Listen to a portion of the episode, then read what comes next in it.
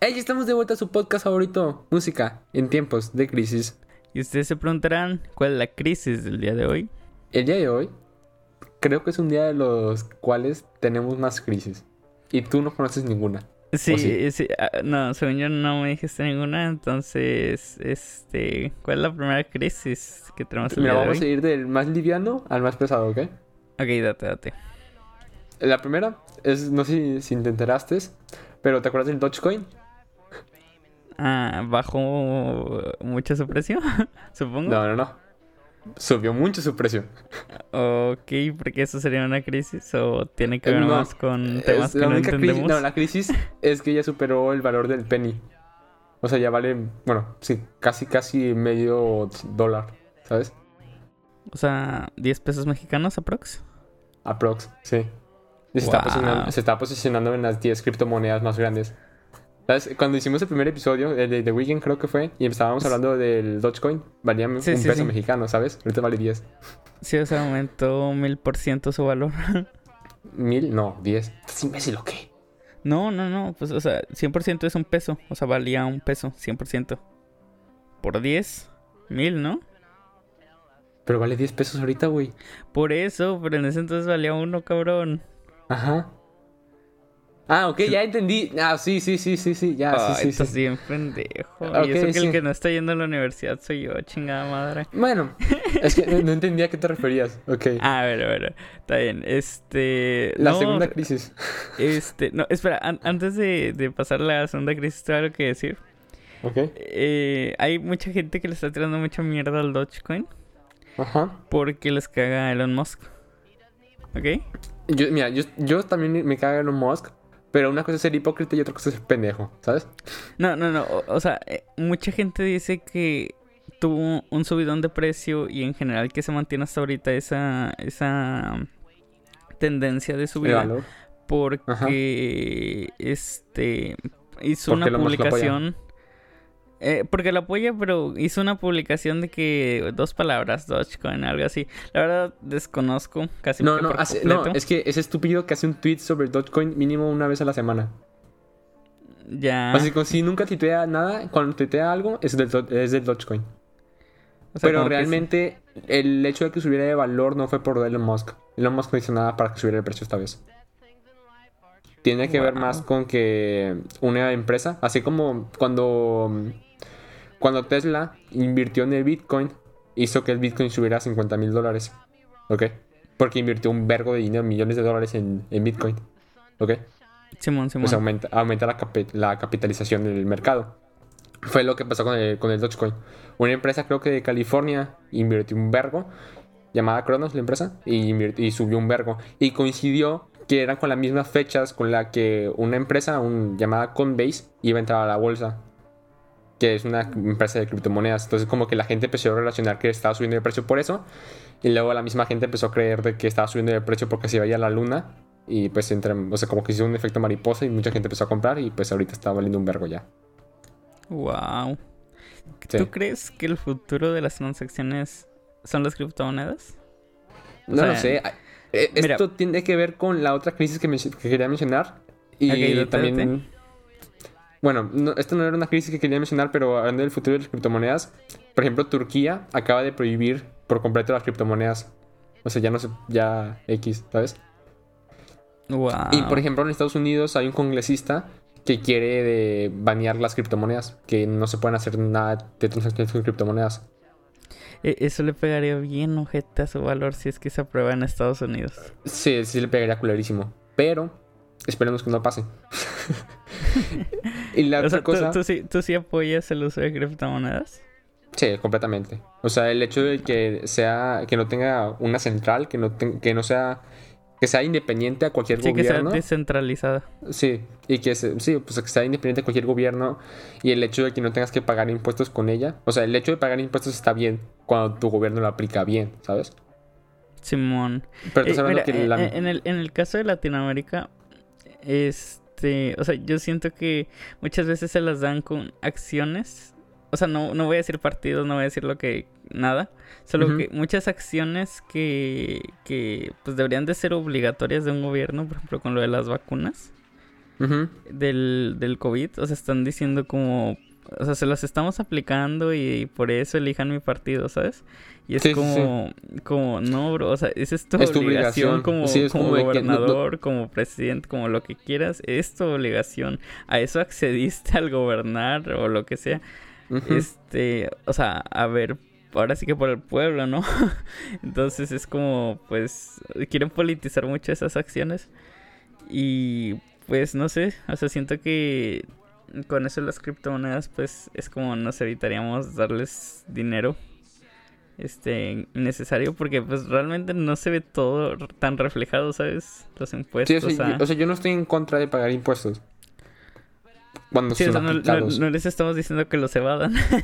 sí, sí, sí, obviamente. Este, eh, pero pues eso, o sea, no se ve reflejado. Bueno, siento yo que no se ve tan reflejado. Este, la cantidad masiva de impuestos que se paga a pues cómo está la ciudad, ¿sabes? Exacto.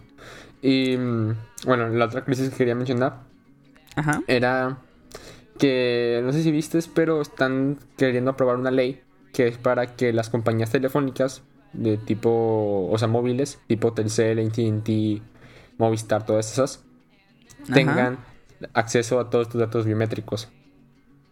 No sé qué son los datos biométricos. o sea, huella digital, retina, tu cara, todo eso. ¿Y para qué querrían eso? No sé. Teóricamente es para evitar extorsiones, ¿ok? Oh. Pero, a mi punto de vista, es de que tú cuando sacas una línea de teléfono, ya independiente sea de que en Pillofone o en Movistar, lo que quieras, te piden tu nombre, ¿sabes? Simón, Simón. Entonces, ¿y cuál es la diferencia para rastrear a alguien? Pues tiene su nombre, ¿ok? ¿En serio ocupa su huella digital para rastrearlo? Pues mira, o sea, por lo que he visto es muy fácil, o sea, no, no diré que falsificar documentos de que gubernamentales o lo que sea, pero sí es bastante fácil, o sea, encontrar como alternativas, este, para, pues ahora, sí que hacerte pasar por otra persona cuando no son trámites así de que tan pesados, ¿sabes? O sea, obviamente en un pasaporte no lo vas a conseguir o lo que sea, pero a lo mejor consiguiendo un celular, a lo mejor sí, consigues sacarlo a nombre de otra persona. Pero es que, según yo, no hay ningún. No hicieron ninguna, ninguna experimentación antes de intentar de aprobar la ley de que si realmente tiene una relación los datos biométricos con el hecho de que haya extorsiones. Pero yo considero que no va a evitar nada el hecho de que haya datos biométricos, ¿sabes? Porque hay personas que cuando roban el celular eh, no cancelan, o sea, no, no llaman a Telcel o a la compañía que estén utilizando diciendo de que no, pues me acaban de robar el celular. ¿Sabes? Entonces hacen extorsiones con el teléfono que acaban de robar. ¿Sí entiendes? Entonces, de que si tienen tus datos biométricos es, prácticamente lo mismo, ¿sabes? O sea, es independiente. O sea, el hecho de que te hagan que te hagan pedir más información es independiente porque van a poder seguir haciendo. O sea, no ocupan falsificar identidades, pueden hacerlo con la identidad de otras personas. Ya. Simón, Simón, sí, sí saco. O sea, eh, digo, siempre me ha dado, he tenido paranoia esto. Este. Ah, eh, ahora sí que va a sonar muy Black Mirror, pero a, que tengan tanta información sobre ti que, que pues ya, o sea, no haya nada que, que contar ni nada que... que y, luego que esa información así tipo tipo hacker te la roben, no, me, da mucho miedo eso, siempre he tenido mucho, mucho eh, eh, miedo a ese tipo de cosas. Algo que no sé si sabías, eh, hay un hacker español, este eh, Alonso, no me acuerdo bien su apellido. Ese vato tiene, hace conferencias TED. Y una de las conferencias menciona que las compañías telefónicas tienen todos tus datos sobre ti. O sea, el hecho de tener tu ubicación y el tener de que acceso a todos los datos que buscas en internet es suficiente para saber más de ti que lo que tú mismo sabes de ti. ¿Sabes? Porque a partir de tu ubicación. Saben, saben qué, lugares tienes cerca, qué publicidad recomendarte y cosas así, ¿no? No, no solo eso. O sea, el hecho. El, punto es de que las compañías telefónicas se quedan con los datos y ya. No los, o sea, generalmente no los venden. A veces sí, a veces no. Pero si los venden, no venden de que la información, sino de que ellos. La, o sea, ellos venden los anuncios a partir de la configuración, o sea, de a partir de tu información. Simón, O sea, en general no está vendiendo información. O sea, no, no, no digo que los estén vendiendo así, sino que los hackeen y que esa información, este, o sea, valiosa, pues llega a manos equivocadas, ¿sabes? Sí, pero sí, o sea, el... Sí puede pasar, obviamente, pero cuando generalmente cuando hackean, es de que hackean a un millón de personas, a 10 millones de personas o así. Y entonces es lo mismo, de que tienen, tienen datos de 10 millones de personas, pero de que, o sea, el hecho de que te extorsionen lo, lo que sea que quieran hacer contigo, es de un, o sea, la posibilidad de uno de 10 millones de personas, ¿sabes? Simón, O sea, Simón. no van, no van a extorsionar a los 10 millones de personas. Saco, sí saco. Entonces, sí, o sea, me imagino que serán por los peces más gordos. Sí, o sea, generalmente no es como que van a tratar de extorsionar a cualquier pendejo. A cualquier pendejo que tenga un podcast y esté hablando de eso, sino que van a hackear a gente que de- realmente importe. Generalmente Y luego, los eh, hackers y luego cuando de que, ah, espérame, me están llamando. y Lo, lo, lo estabas extorsionando. Bueno, Qué generalmente lo- los hackers cuando tratan de hacer un ataque, nunca lo hacen a alguien pendejo, o sea, a alguien normal. Siempre tratan de investigar antes de hacer un ataque. O sea, no es como la gente que extorsiona ya en- en- por teléfono, sino Sí, que o sea, de investigan la vida por persona. a cualquier pendejo de que a ver si cae. Sí. Sí, generalmente investigan de que no, pues este vato tiene tanto dinero en las cuentas de banco y así. Y ellos ya tienen acceso a tu cuenta de banco desde antes de que te hackeen, ¿sabes? Sí, sí, O sea, sí. antes, de- antes de que quiten dinero, porque te investigan, investigan tus movimientos, en qué gastas tu dinero, eh, pueden saber dónde, a dónde vas, dónde los gastas y todo, ¿sabes? Entonces, investigan muy bien antes de, de, hacke- de hackearte y robarte dinero. Yo me acuerdo hace unos meses, o sea, estaba investigando de que, o sea, todavía estaba en primer semestre de Faco y este, Ujú. estaba investigando por español, o sea, los censos, de que censos poblacionales, ¿sabes? Para saber cosas de la, pues ahora sí que de la población. Sí. Eh, y que en Estados Unidos, o sea, de la década de los 80s y los 90s, este, para hacer un censo así de que de todo, de todo el país, ¿ok? No sé, supongamos de que cuál es tu, tu consola preferida, por ejemplo, este de videojuegos. Tardaban cuatro años. Entonces en esos cuatro años ya habían salido nuevas consolas. y ya era obsoleto todo. Entonces no, no valía la pena hacer un censo como tal. Sino se basaban en solo ciertos puntos. Pero ahorita con todo lo de la tecnología es tan fácil ya tener toda la información, ¿sabes? De que casi al instante. Exacto, o sea, Y puedes mandar miedo. encuestas por correo electrónico y ya que te contesten luego luego y ya tienes toda la información al instante. Simón. Y es parte hablando de, la de las innovación. consolas, ¿cómo? Es parte de la innovación. Así es. Y hablando de las consolas, sirve para conectar a la, a la última crisis, es del hecho de que nuestro presidente dijo que ya urgía entrar a clases porque los videojuegos hacían violentos a los niños. Ay, no. Sí. no, Y dijo ay, que hay muchos no. juegos... y, eh, es que me dio risa. Ok. Me dio eh, risa. Sacas que pues el presidente mira. habla muy lento, ¿no? Eh, Déjame interrumpirte con esto, ¿ok? Es algo que tengo que decir porque. O sea, de verdad lo siento. Pero es que, o sea, AMLO es. es, es- no, no, no. No me gusta como presidente. este. O sea, sus acciones no. Ah, no me gustan. Sí, Eh. X. a, mí, a mí me da mucha risa el hecho de que habla demasiado lento. ¿Ok? ¿Ok? Y solo quiero destacar esto.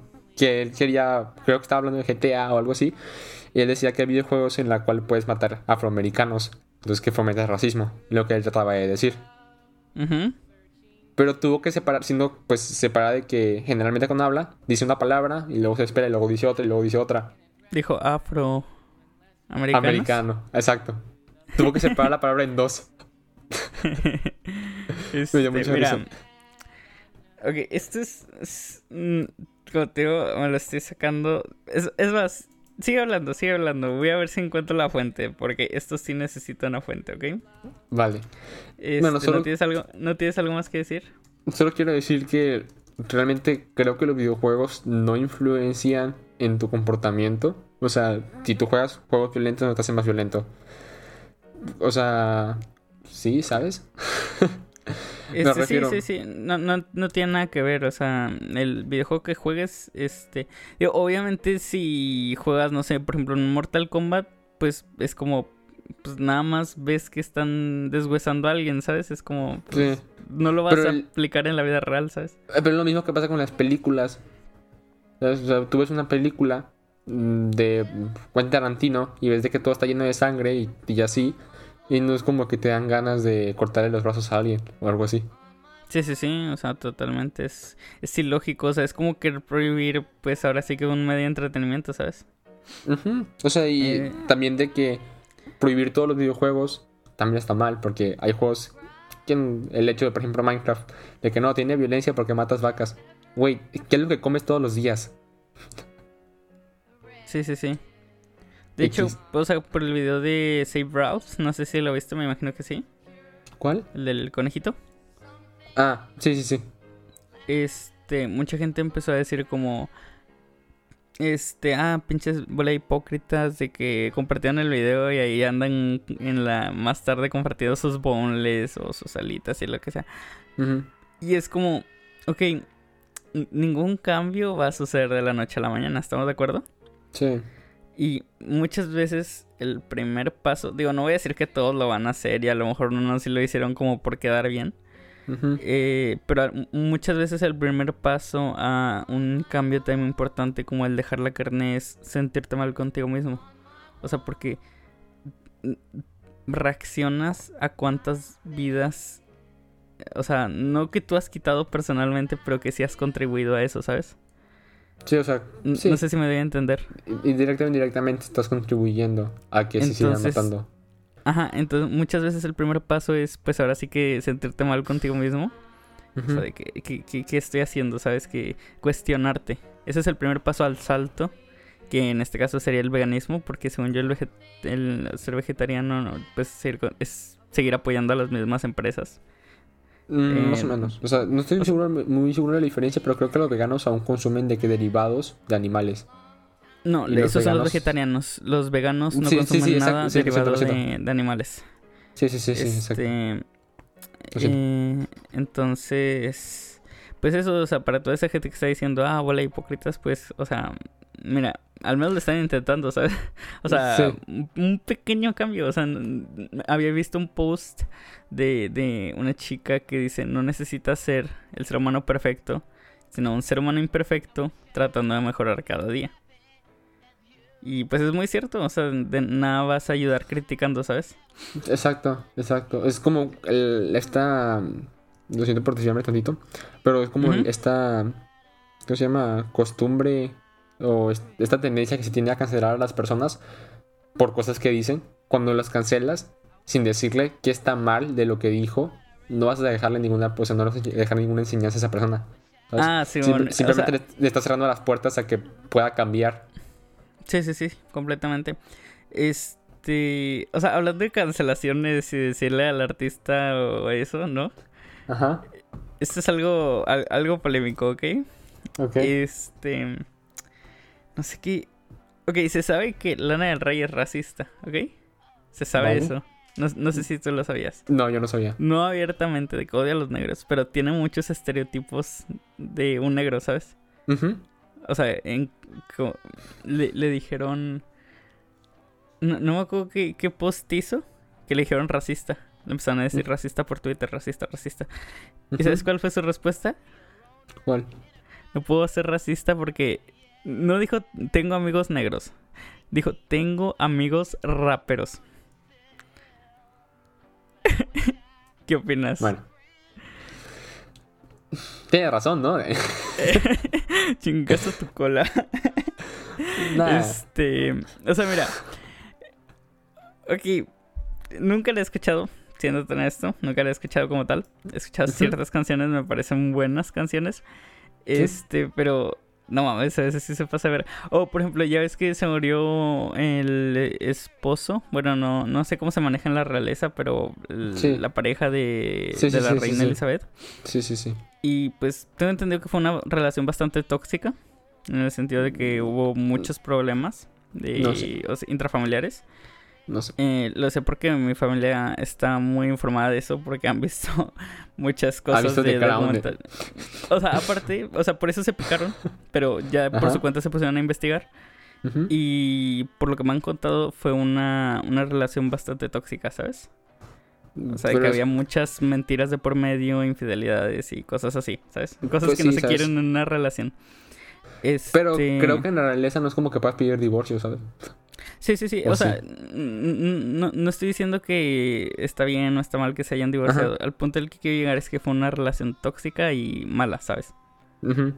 Entonces, Lana del Rey es un post así como, ay, este, la mejor pareja y no sé qué, de que deberíamos aprender de ellos. Y sus fans estaban como, no, bórralo, te van a cancelar otra vez.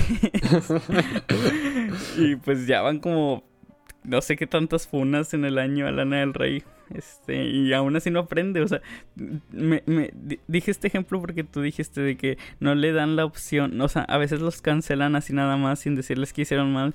Pero a esa morra ya le dijeron que ha hecho mal tantas veces que ya la gente ya perdió la fe, ¿sabes? y pues Lo que pasa es que siempre la, siempre la cagan cosas distintas a lo que dices, ¿no? O sea, no creo que haya dicho otro comentario racista después de los raperos. Y cosas racistas sí sigue diciendo. No te puedo decir ejemplos, pero sí, o sea, sí la han cancelado varias veces por eso, ¿sabes? Bueno, hay gente que no este, cambia. Simón. Pero, eh, si, o sea, si no le da la oportunidad de cambiar, cómo saber que puede cambiar, ¿sabes? Pues mira, varias funas sí ha tenido, ¿eh? Y le han dicho, eso, es lo que, lo que se me saca medio de pedo, es como, ¿qué onda? Eh, pero generalmente, o sea, no por defenderla, pues. Pero cuando estás en un estatus tan alto como ella, es como de que crees que lo estás haciendo bien porque estás aquí en un lugar alto, ¿sabes? Sí, sí, sí. Este. hablando de lugares altos, ¿te parece que comenzamos ya, no? ¿Qué tiene que ver el lugar alto con comenzar ya? No sé. De, de que ah, nada que ver. hablando de lugares altos, el cielo. Y hablando de personas que están en el cielo, vamos a hablar. ¡No! ya mejor lo hubieras dejado así, cabrón. Ya iba a iniciar, chingada madre. De hecho, no, deberíamos estar hablando de lugares bajos. No, vete a la verga. Ya, voy a iniciar, vete a la verga. este. El episodio de hoy, como ya lo ven en el título, vamos a hablar sobre Daniel Johnston. Daniel se describía a sí mismo como un maníaco depresivo con delirios de grandeza. Toda su vida fue un artista, y al ser el menor de sus hermanos por una diferencia de 5 años, fue bastante querido por todos los miembros de su familia como todo buen hermano menor. Este, su primer trabajo artístico fue filmar una película con su hermano, donde representaba un día cotidiano en su vida, pero satirizando a todos los miembros de su familia. Me daba risa que a su mamá la representaba con el típico mantelito de abuelita, ¿sabes? Acá. Este, y, con una peluca bien culera, pero es una joyita, me lo vi completo. Son dos mil. Es como ver un mal como el del medio, pero de baja calidad. Bueno. su mejor amigo, este David eh, Tom Burry, era el artista del colegio de Oakland High School, que era donde él estudiaba. Pero fue el artista del colegio hasta que llegó Dan. Quien lo superaba, pues aparte de ser músico, también era dibujante. Por lo cual, este David decidió averiguar pues quién era este Dan y tratar de mejorar para ser como él. A su llegada entraron una buena amistad y otro dato importante es que Daniel siempre para presentarse utilizaba tarjetas de presentación con unos globos oculares flotantes dibujados por todas partes. Gran parte de su juventud la vivió en el sótano de la casa de sus padres, donde vivía creando historias, componiendo canciones y filmando cortos para llegar a ser el artista que siempre quiso ser. Al llegar a la universidad tuvo problemas con la escuela. No asistía a clases, no ponía atención y tenía notas muy bajas. Y cuando lo llevaron con el médico de la escuela se quejaba mucho del dolor en los brazos, que es uno de los síntomas del trastorno maníaco depresivo. Que es lo mismo que el trastorno de depresión. y bipolaridad, ¿no? ¿Cómo? Ah, sí. Eh, el trastorno bipolar. ¿Sí que dije? Eh, tú dijiste depresión. Ah, sí, ando bien fumador ya de hoy. Sí, prioridad, lo siento. Bueno, debido a esto, decidieron de que mandarlo de vuelta a casa y a cabo de unos meses se notó su mejoría, pero que decidió estudiar en la escuela de arte local, Kent University, lugar donde conoció el amor de su vida, Laurie Allen, que al tiempo de, esto el abuelo de su mejor amigo falleció y resultó que Laurie trabajaba en la funeraria como recepcionista. Entonces él llegó y dijo su frase mítica de Hi, how are you? Eh, o sea, el, Daniel así bien, bien ligador sobre la abuela de su mejor amigo. Y, Hay que aprovechar, ¿sabes? Ya vas con un traje. ya vas bañado. este, o sea, no, veo la oportunidad en la que digas como, es el funeral de mi compa. Déjame le hablar a esta morra. no, no es, el, no es el funeral de su compa, es el funeral del abuelo de su compa, ¿sabes? No sé, pero o sea, yo estaría con el, con mi compa, no sé. Bueno, no Eh, sé. Es que también depende de qué tan cercano era tu compa con su abuelo. Bueno, sí, a lo mejor no eran tan cercanos y es como Sí. X, ¿sabes? Solo estoy aquí porque pues, te quiero mucho, ¿sabes? Sí. Este, bueno, pero continuando, aunque para ese entonces Laurie ya tenía novio y tiempo después se Uh. convirtió en esposo. Este, pues eso, Daniel lo vio de la mejor manera, de la manera en que solo un artista lo haría. Y ese dolor que sintió Decidió lo plasmó quemar todo de... Decidió incendiar su casa. ¿no? Este, ese dolor que sintió lo plasmó en demasiadas canciones e historias. Sus padres se dieron cuenta de que si seguía así no se graduaría nunca. Este, y así que decidieron mandarlo a vivir con su hermano en Houston para que llevara una vida productiva. Porque, este, ir a la empresa es una vida productiva, ajá. donde trabajó en un parque de diversiones llamado Astroworld mientras que eh, grababa su álbum Jeep Jump Music. Mientras estaba en Houston, su hermano ya no lo soportó. Por todas las desveladas y todo el ruido que hacía, pues tocando música en la noche. Sí, o sea, Así- es como tu vecino. O sea, pero ese no lo puedes correr. Exacto. Así que, pues, lo corrió a su otra hermana, March. Maggie. Mm, espera, ha- hablando de vecinos ruidosos, este, nu- nunca he entendido la necesidad de tu vecino de así, o sea, nu- nunca me ha pasado por la cabeza de, mira, me compré una nueva bocina, déjame se la apunto a la casa de mi vecino para ver qué tal la escucha él, ¿no? Creo que no lo hacen a propósito. No es por defenderlos, obviamente. No creo que no lo hacen a propósito. Pero algo que yo he notado es cuando tú apuntas una bocina hacia la pared, tú debes saber si no, pues se escucha con mejor porque se escucha con resonancia. ¿Sabes? Ya. O sea, no escuchas directamente el sonido. Entonces escuchas mejor como que todo. Sí, sí, porque es ah, el sonido más el eco. Ajá. Quiero Ya. creer, ¿no? ¿Eso o si lo hacen para molestarte una edad? No, yo digo que sí debe haber vecinos que es como, mmm, accidentalmente voy a poner mi bocina al máximo y apuntando a la casa del vecino. Ay, no. Sí, Creo esto, que es, es de las únicas cosas que no pasa en México, porque, o sea, dudo que en otros países, o sea, debe haber, ¿no? Pero en otros países también haya tanto conflicto con vecinos ruidosos. Mm, Mira, tengo entendido que eso no es tan común en, en, en otros lugares, ¿sabes? O sea, a lo mejor en Latinoamérica sí, pero tengo entendido que en otros lugares no es tan común. A lo mejor es común de que haces una fiesta desmadrosa y todo lo que Sí. quieras, pero es cosa de un día, ¿sabes? Aquí es de todos los Aquí, días. no, no todos los días, pero mínimo un día a la semana. Ponle. Sí, generalmente los domingos, ¿no? Que es como el día de... No, los sábados, los sábados. Porque luego el domingo tienes que despertarte el día siguiente para chambear. Ah, sí, cierto, sí, cierto. Es un sábado. Eso, o, por ejemplo, aquí en Monterrey cuando hay un clásico, o hay un, un juego en general. Ay, sí, cabrón. No, de salir, salir de, de- Digo, no me tocó a mí. O sea, como tal, yendo a la universidad. Pero a veces me tocaba acompañar a mi mamá a recoger a mi hermana mayor de la uni.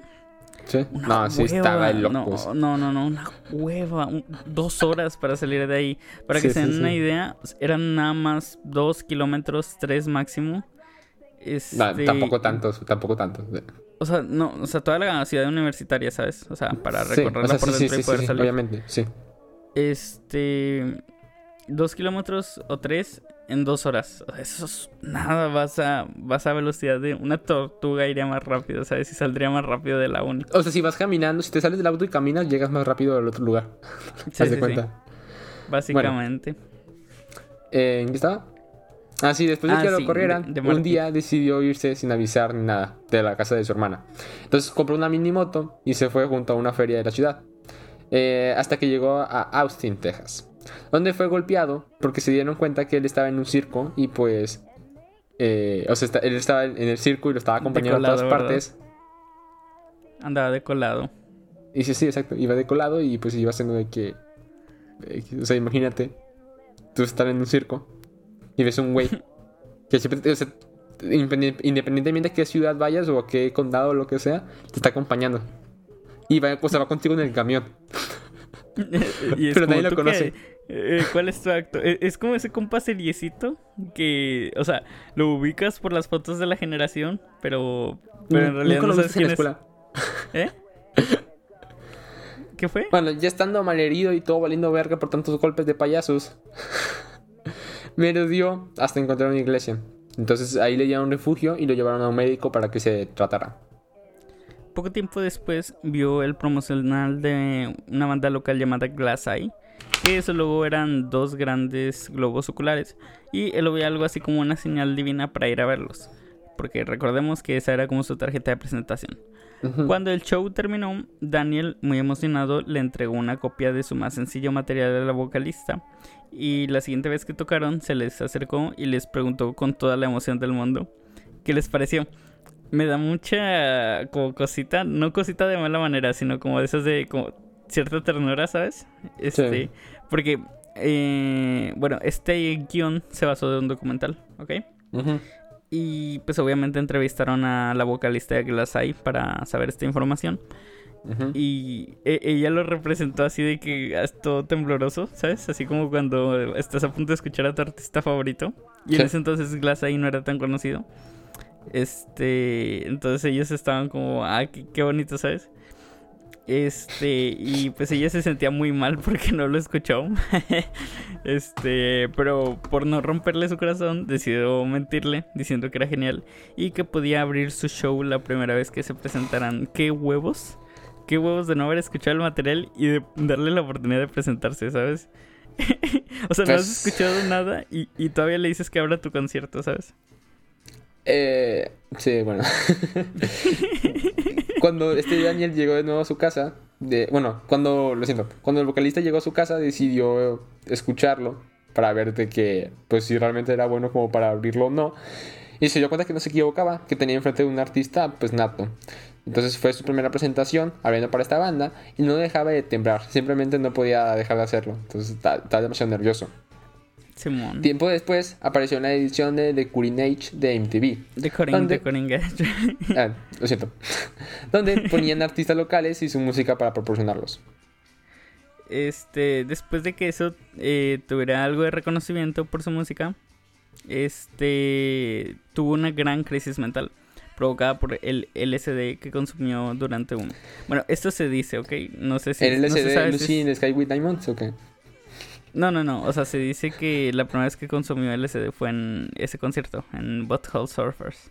También eh, entrevistaron al vocalista de, ese grupo y dice que estaba bien loco. O sea que, o sea, imagínate, eh, los Butthole Surfers son una banda tipo así pesadona, ¿sabes? Digo, a lo mejor ahorita ya no se hace tan pesada, pero para la época, pues. Sí, sí, sí, sí, sí. Y este imagínate, tienes un público de, ahora sí que de gente muy enérgica enfrente, ¿sabes? Saltando, haciendo mucho.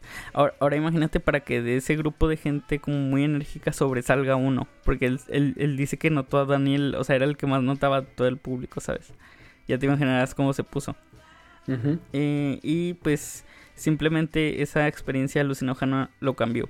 Y para esto, en el documental, es este, o sea, como la paleta de colores que se usaba antes de este hecho era como más viva, ¿sabes? Colores más vivos.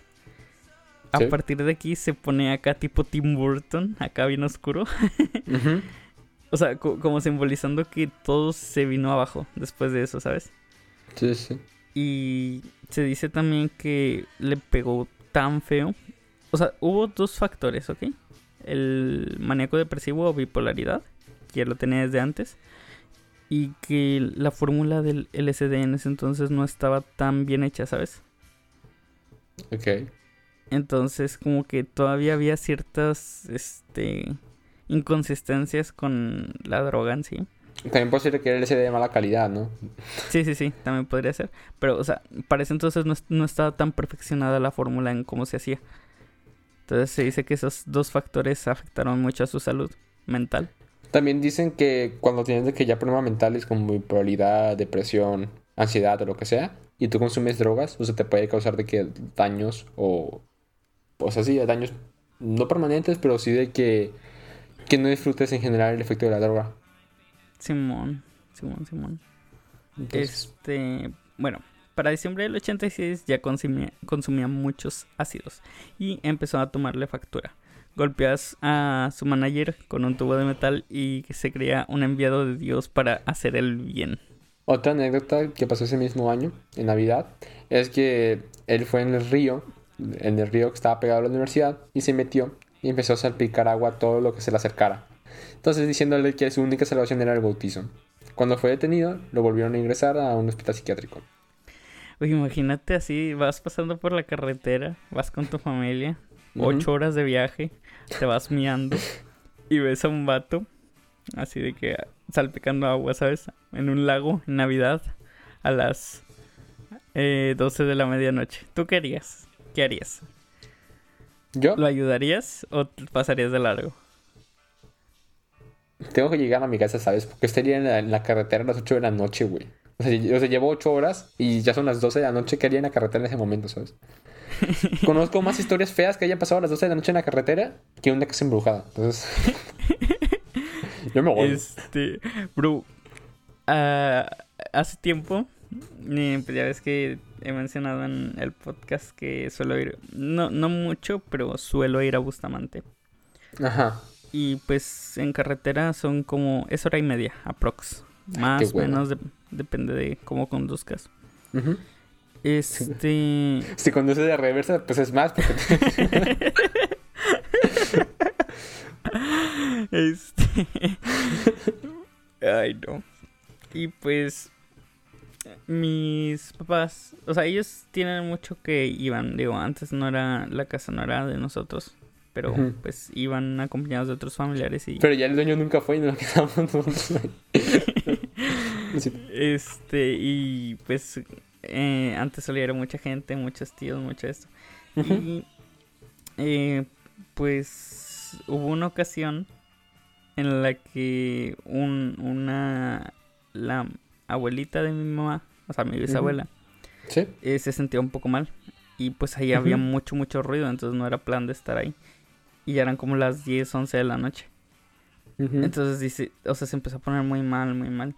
Entonces, mi... Y nadie se quería regresarla. O sea, se- o sea porque es hora Sí. y media en Ajá. carretera de noche, ¿sabes? Sí, y en pinche, pues casi, casi es árido, ¿no? Desierto toda la carretera. Ajá, to- toda la carretera es, es desierto.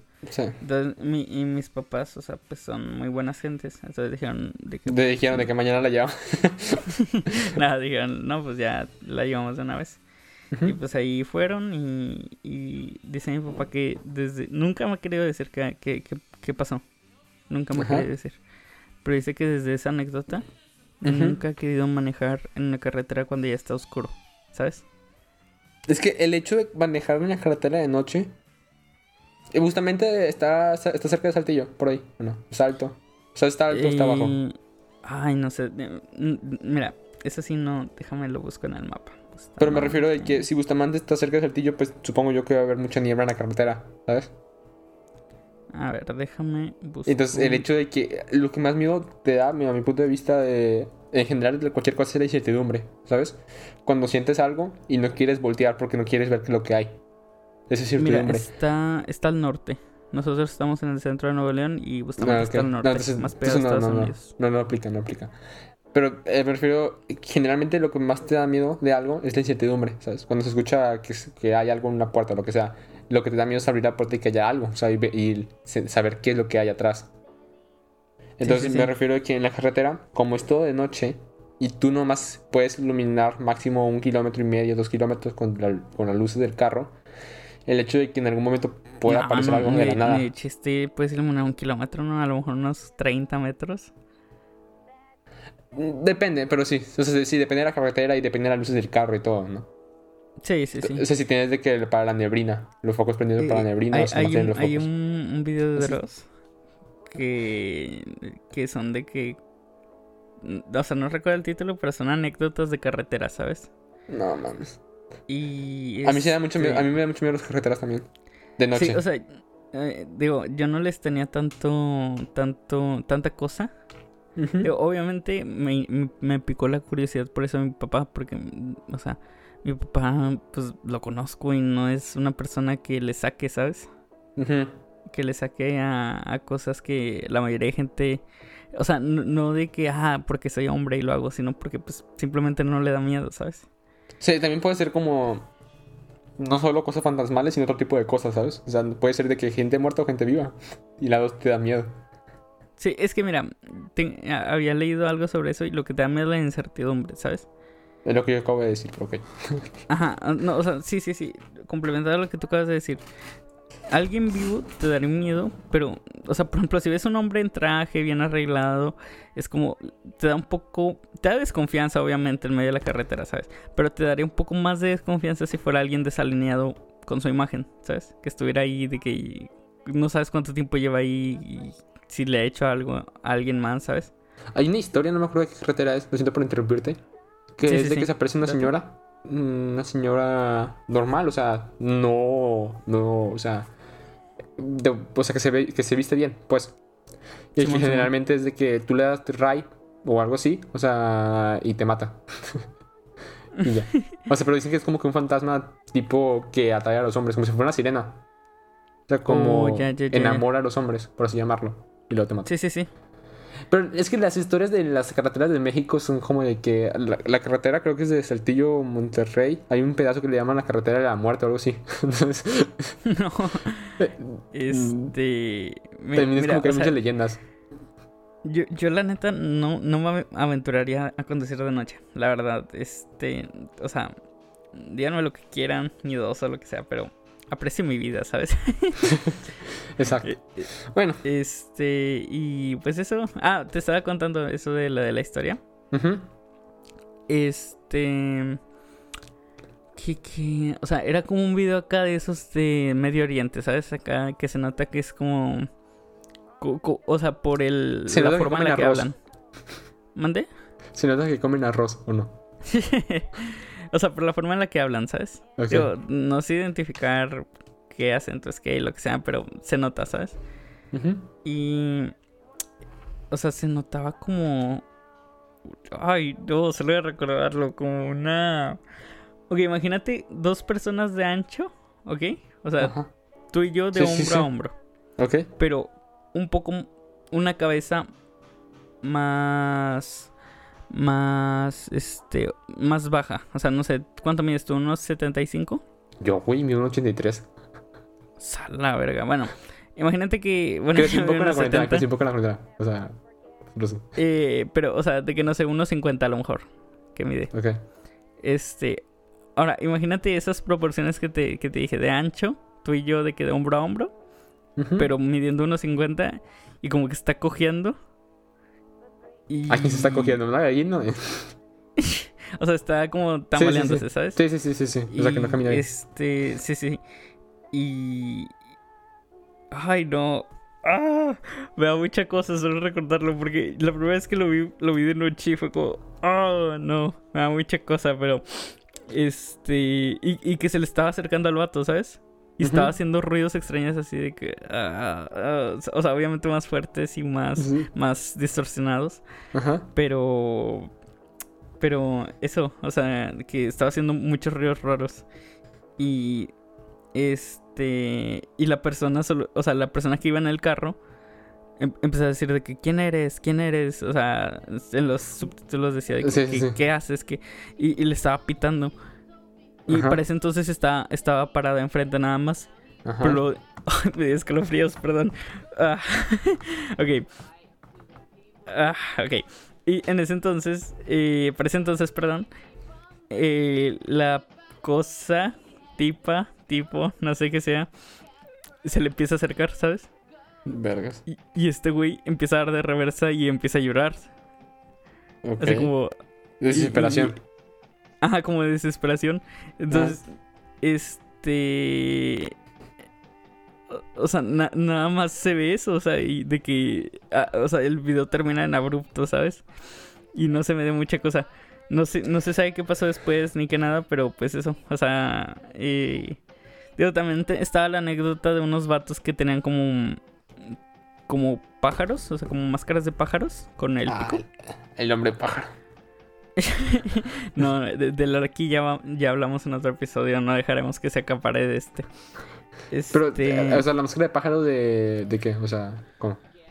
o sea, imagínate. ¿La de la ¿Qué vas- peste negra o cuál? Parecida. Parecida a la de la peste negra. Ahora, imagínate que vas caminando y ves a 10 cabrones con un traje y con esa máscara. O dos y cosas. se te ¿ok? quedan viendo. Ajá. O le estás haciendo bromas o ya valiste verga, una de dos. Ajá, sí, sí, exacto. O sea, y digo, o sea, pues no sé, mucho tiempo libre tienes que tener para hacer eso, ¿sabes? Para estar en la carretera a media de la noche y estar en traje y todo el pedo. Me acuerdo de una historia de. ¿Sabes? Espera, Eh, la- lamento mole- interrumpirte, pero no tenías clase a las 12. Sí. Bueno, ¿dividimos ya. el episodio en dos o qué? Ok, sí, vamos a dejarla aquí. Ok. Nada más quiero acabar Corta. con, una, con una anécdota porque realmente el profe siempre inicia Bueno, es- clases. espera, esto se acaba en el episodio, ¿no? Ya para no cortar. Sí. Ok, Sí, va. sí, sí. No te preocupes. Este, hay una anécdota de... Es la mole, ¿ok? El, el vato de multimedios. Y me acuerdo que una historia de él se hizo viral porque fue en Halloween, ¿ok? Y pues en. Halloween la, la gente suele hacer bromas y así pues porque es Halloween.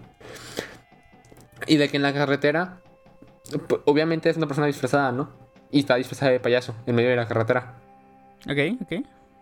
Pero el punto es de que, ¿qué huevos de esa persona de ponerse en medio de la carretera vestido de payaso, güey? Sí, Simón, Simón, lo- o sea, por lo de la moda de los payasos, fue por allá del 2017, ¿no? Mm, Más o menos, sí. Ay, no, qué, qué perro miedo, qué perro sí, miedo. Sí, sí. Y quiero acabar con tu anécdota. Espera, que- espera, antes de, antes de que digas lo de las anécdotas, ¿te acuerdas que te propuse hacer un podcast como de cosas de terror y cosas así? Ajá. Ya no. Sí. Ay, no. Es que una Ay, cosa es contarlo, pero ya, es que ya te da culo, güey, pensarlo ya. Sí, o sea, el simple, una cosa es contarlo y Y, otra luego es investigarlo también da culo, güey. Sí, investigarlo sobre todo, investigarlo también da culo. Sí. Bueno, ya. Bueno, date. concluyendo. Eh, una, una historia que prácticamente me... O sea, puedo... El punto es que le pasó a alguien cercano mío, ¿ok? Ok, ok. Le pasó a alguien cercano mío y hay testigos de que pasó. Vale. El punto es de que, pues como dije creo que en el episodio anterior, pues tengo familia que es de los Herreras. Y el. El Eh, pueblo entonces- con magia. El pueblo con magia, exacto. No, el pueblo, el pueblo con brujas, porque es con magia. Simón, Simón. El, el punto es que fue una vez hubo un funeral, fue en China, Nuevo León. Entonces fueron de la carretera de Herreras a China. Y ya y venían de regreso, eran varios familiares míos. Y dicen de que en medio de la carretera es como que había una señora vestida de blanco. Entonces, No. pues, eh, el vato que iba manejando se pasó de largo. ¿Ok? Les dijo X, no, o sea, no, lo voy a- no me voy a parar para recogerla. Co- Cosa que Sí, sí, cualquier sí. persona, ¿no? Entonces, el vato dice que él cuando miró al- retrovisor la vio sentada en el carro, en la camioneta. Uy, ay, no. Entonces, de que miedo. frenó en putiza, y cuando frenó en putiza, la vio otra vez adelante de él. Y fue como de que, ah, chinga, la acabamos de ver, y todos estaban de que, pues sí, la acabamos de ver hace como un- dos kilómetros atrás. No, y ya qué perro historia. miedo. Qué Sí. perro miedo. Y ya se fueron y ya, este- ya no pasó nada. Mira, en, en unos meses, años, sabrán si nos aventuramos a hacer un, algo así como de contar historias de terror, ¿sabes? Sí, pero es que los dos nos dan mucho culo, entonces preferimos. Es que mira, estaría bueno, ¿sabes? A, a ver, dos culos hablando de historias de terror, ¿sabes? sí, sí, sí. O sea, estaría cagado, estaría cagado, ¿sí o no? ¿Sí o no? Un un poco. Bueno, entonces Este, vamos a ir bueno, en dos. Esta es la primera parte. Esta es la primera parte, es, este, los esperamos en la, en la segunda y pues ahora no va a haber spam de redes sociales porque traemos paisajiji. Así es. En el próximo Es- episodio, la mitad del episodio va a ser spam. Ah, Mejor iniciando, ¿no? De que sea la terminación y de que iniciamos. vale. Este, pero- bueno, pero nosotros somos música, en en tiempos, tiempos de de crisis. crisis.